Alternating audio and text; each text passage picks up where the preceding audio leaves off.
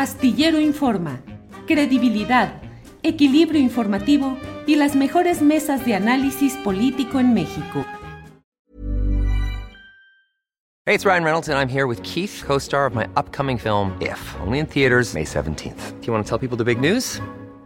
All right, I'll do it. Sign up now and you'll get unlimited for $15 a month in six months of Paramount Plus Essential Plan on us. Mintmobile.com slash switch. Upfront payment of $45 equivalent to $15 per month. Unlimited over 40 gigabytes per month. Face lower speeds. Videos at 480p. Active Mint customers by 531.24 get six months of Paramount Plus Essential Plan. Auto renews after six months. Offer ends May 31st, 2024. Separate Paramount Plus registration required. Terms and conditions apply if rated PG.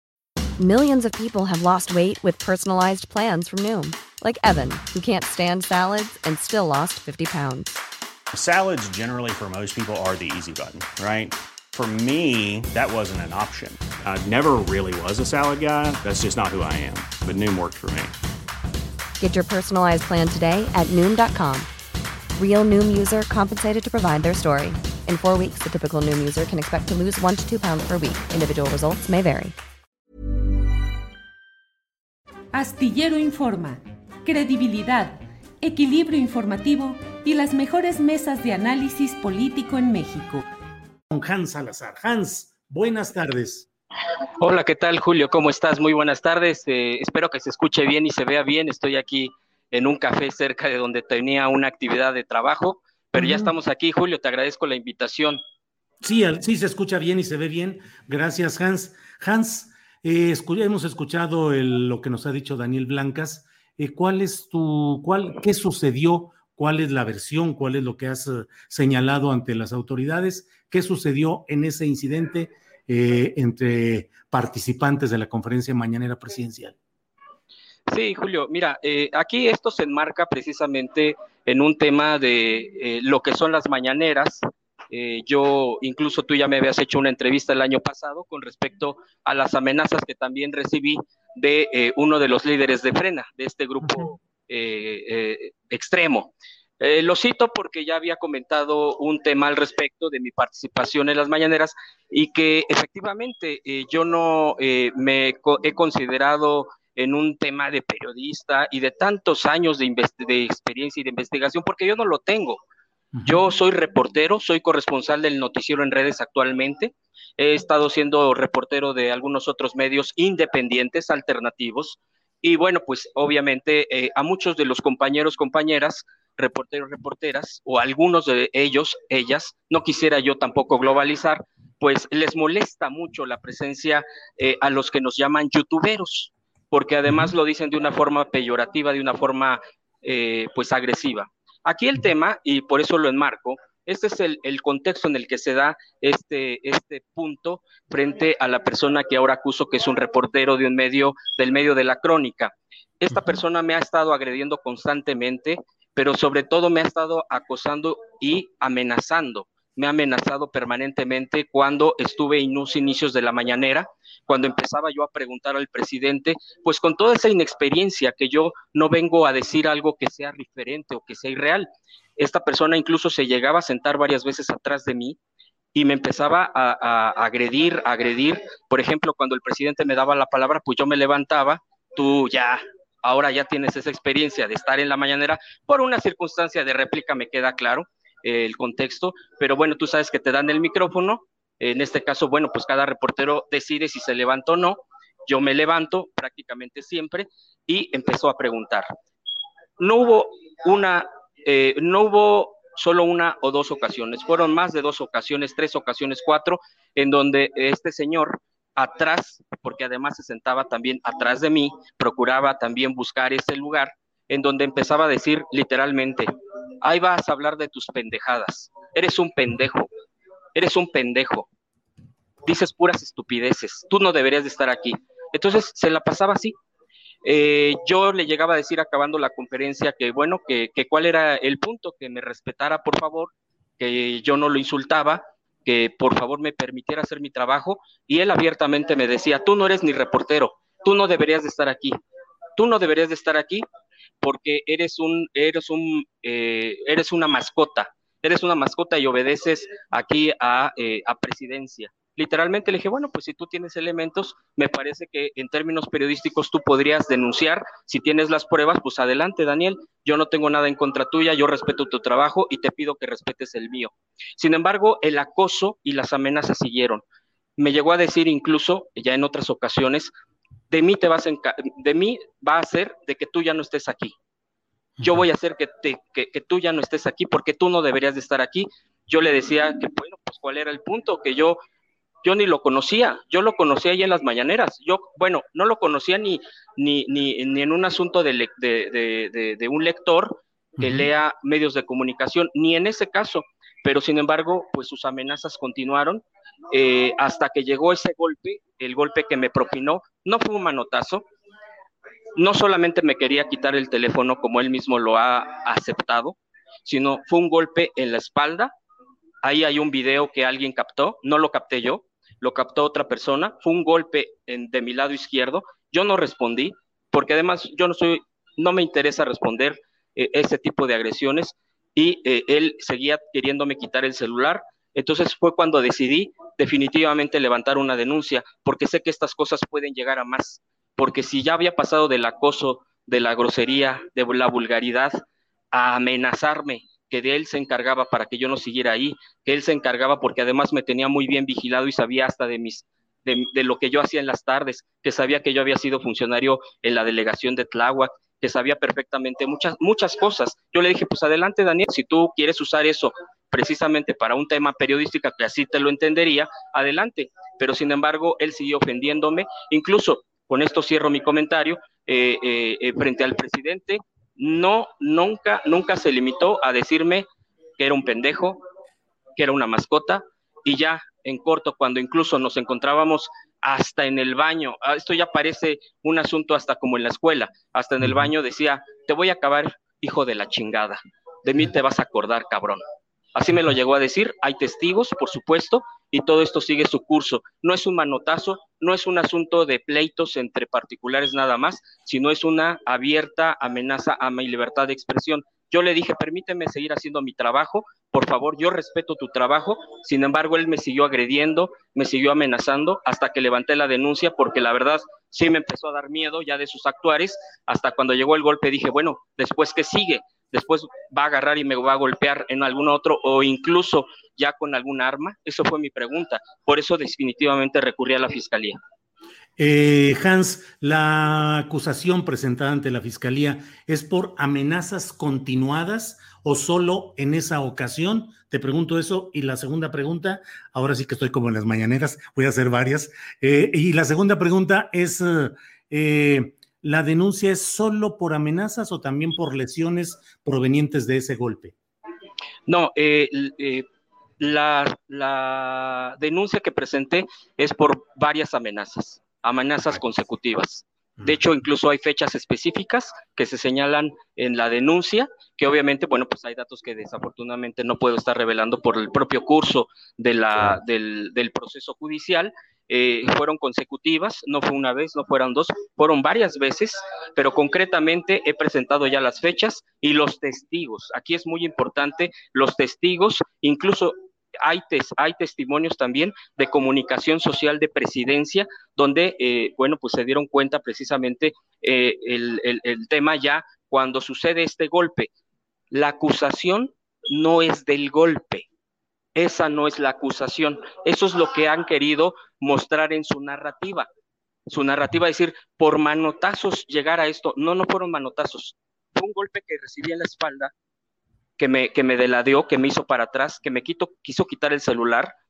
Así lo ha reconocido él mismo. Y fueron por amenazas. Este es un contexto en el que se da. Este es parte de los elementos de que se da después de varias amenazas. Y por eso mi miedo precisamente a que esta persona continuara. Él mismo ha dicho en múltiples entrevistas, me parece que lo acaba de decir contigo, no alcancé a escucharlo bien, pero él se jacta mucho de que él sí tiene cédula, de que él sí tiene esto, de que él sí tiene el otro. Yo nunca lo he cuestionado. Yo no vengo aquí a cuestionar a mis compañeros. Cada quien sabrá qué tipo de documentos o no. Si presidencia te acredita para ser reportero o reportera, presidencia tendrá que obviamente delimitar por qué te está acreditando. En mi caso, Nunca he dicho que he estudiado ciencias de la comunicación o periodismo, no lo he hecho. Yo en mi vida eh, no he estudiado eso. Yo estudié Relaciones Internacionales en la UNAM, en Ciudad Universitaria, y actualmente estoy estudiando Ciencia Política en la Universidad Autónoma de la Ciudad de México. Eso es lo que yo estoy estudiando, pero definitivamente esta persona me ha bloqueado en el ejercicio de mi libertad de expresión. Yo creo que esto es la intimidación, el acoso, las amenazas constantes y no es el golpe que recibí. El golpe que recibí ya fue un momento en donde dije, si no denuncio, si no levanto una denuncia, esto puede pasar a, más, porque él ya venía a más. Entonces, definitivamente sí me dio, sí me dio miedo, ya me daba miedo hasta preguntar, porque esta persona estaba muy acostumbrada a estar insistiendo eh, eh, a mis espaldas, agrediéndome, eh, diciéndome y amenazándome. Eso fue lo que ocurrió y, esto es. Nada más comentarte, la propia fiscalía dentro de sus mecanismos, hasta donde yo sé, sí eh, trató de tener un acuerdo reparatorio con esta persona. Yo no me interesaba continuar con estas cosas porque a mí lo que me gusta es hacer mi trabajo, amo hacer lo que hago, llevar denuncias a la mañanera, llevar temas, etcétera. Pero eh, eh, esta persona se niega, cada quien tendrá su soberbia, cada quien tendrá su prepotencia. El problema aquí es cuando empezó ya las amenazas y me empezaba ya. Entonces, ni eso ha querido reconocer él mismo en sus propias palabras. Yo respeto. Y por cierto, el tema de traer esta situación de vinculación a proceso que sucedió este sábado, eh, eh, este último sábado, fue precisamente el medio en donde trabaja. Y yo no sé quién haya, haya filtrado esto, si no ha, sido, pues, quién pudiera ser. ellos mismos filtraron, yo me esperé, yo no publiqué absolutamente nada de este proceso, de esta vinculación a proceso. Fueron ellos los que lo llevaron a las redes sociales y a los medios de comunicación, porque yo prefería esperarlo precisamente al proceso judicial y que las autoridades correspondientes definieran qué es lo que es. Pero bueno, en un país donde obviamente las amenazas a periodistas, a reporteros, a comunicadores ha habido agravante, yo la verdad no me esperé a ver de qué fuera capaz esta persona. Yo no me esperé, yo por eso levanté la denuncia, Julio. Eh, Hans, estoy hablando con Hans Salazar. Eh, Hans, eh, hablas de la propuesta o la idea que pudo haber en la fiscalía de un acuerdo reparatorio que tú no estás impulsando, nos dices, pero te pregunto, en dado caso, ¿lo aceptarías o aceptarías disculpas? Que ya me ha dicho Daniel que él no, no las emitiría, pero bueno, en estos procesos judiciales nunca hay que descartar nada. Entonces, primero, eh, ¿Podrías aceptar un acuerdo reparatorio por un lado o disculpas? Claro que sí.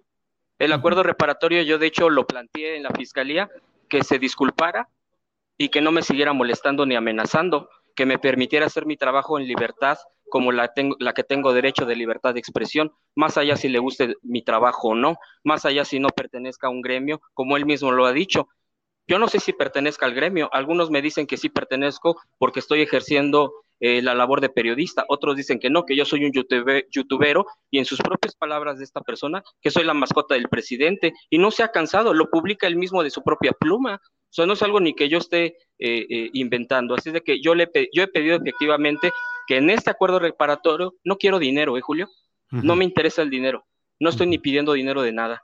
El acuerdo reparatorio es que pida, que, que pida disculpas públicas y que por la misma vía que ha estado comentando y que ha estado haciendo uso de su, de su derecho también, pues que simplemente eh, eh, reconozca y que yo no quiero mayor problema, yo quiero seguir trabajando. Efectivamente, el ejercicio es mucho más amplio que estarnos metiendo en este tipo de dinámicas. Pues Hans Salazar, a reserva de lo que desees agregar, yo te agradezco mucho la oportunidad de contar con tus palabras y estar atentos a lo que suceda en este tema. Hans. Muchas gracias, Julio. Yo te agradezco mucho a la audiencia también siempre que nos permita ser escuchados. Eh, yo creo que ese es un derecho en este país que eh, se ha ido ganando a pulso por los movimientos, por gente, por gente que ha luchado durante décadas. Esto no es de un momento a otro, tampoco es de un instante que, ¡pum!, se dio esto, y yo creo que muchos no lo han entendido. Muchos se sienten invadidos en un monopolio que venían ejerciendo de manipulación de información, de falsedades, y cuando llegue otro tipo de eh, esquema para participar en la comunicación, me parece que es este tipo de agresiones, es este tipo de amenazas, es este tipo de que te voy a acabar y como ellos estaban muy acostumbrados a intimidar, estaban muy acostumbrados a este tipo de, pues, de, de, que uno tuviera tanto miedo que dijera, mejor me callo, mejor ya no hago nada, mejor ya no le vuelvo a preguntar al presidente. Pero creo que estamos en un momento que efectivamente tenemos que tener ese valor, aun cuando tengamos mucho miedo. Yo sí me, a mí sí me da miedo, por supuesto, después de todas las amenazas, después del golpe que recibí de él, efectivamente esto sí es de cuidado. Alguien me dijo, Hans, ten cuidado, me dijo un periodista de la mañanera, ten cuidado porque no puedes subestimar cuando vienen estas cosas. Si subestimas, fíjate nada más cuántas agresiones han elevado, se, se han elevado. Entonces, eso, Julio, y permitirme las plataformas, ejercer el oficio de comunicación y que por supuesto he ido aprendiendo, porque la verdad es que en esto se va aprendiendo de los errores, de todo esto, pero lo que no se vale es que vengan compañeros tuyos y te quieran todavía decir, tú no tienes por qué estar aquí, tú vete y si no yo me encargo. Creo que eso no se vale en ningún, en ningún, en ningún tipo de oficio o de profesión de este país. Hans, muchas gracias y seguiremos atentos a lo que aquí suceda. Te agradezco mucho tus palabras y tu disposición para hablar con nosotros. También a ti, Julio, siempre con esa apertura, te agradezco también. Estamos a la orden y por supuesto que pues el proceso siga. Y de una vez lo digo y con eso cierro. Si esto concluye con un reconocimiento y un acuerdo reparatorio, por mí mejor, porque además hay otro, hay otro juicio que adelanto y que está en, en, en el tema. Las amenazas que recibí de este líder de Brena que continúa y que próximamente, por cierto, viene otra, otra, otro momento y yo no quisiera estar desgastándome en estas cosas. Te mando un abrazo, Julio, te agradezco mucho y también a Adriana que, bueno, pues ha sido el enlace también para este, para este momento. Claro. Hans, muchas gracias. Seguimos en contacto. Buenas tardes. Buenas tardes. Para que te enteres del próximo noticiero, suscríbete y dale follow en Apple, Spotify, Amazon Music, Google o donde sea que escuches podcast. Te invitamos a visitar nuestra página julioastillero.com.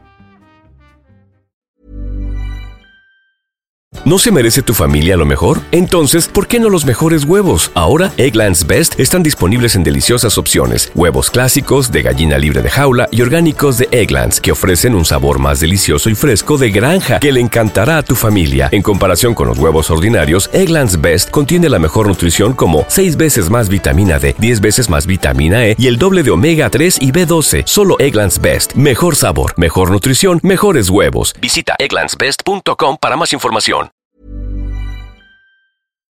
Para que te enteres del próximo noticiero, suscríbete y dale follow en Apple, Spotify, Amazon Music, Google o donde sea que escuches podcast. Te invitamos a visitar nuestra página julioastillero.com.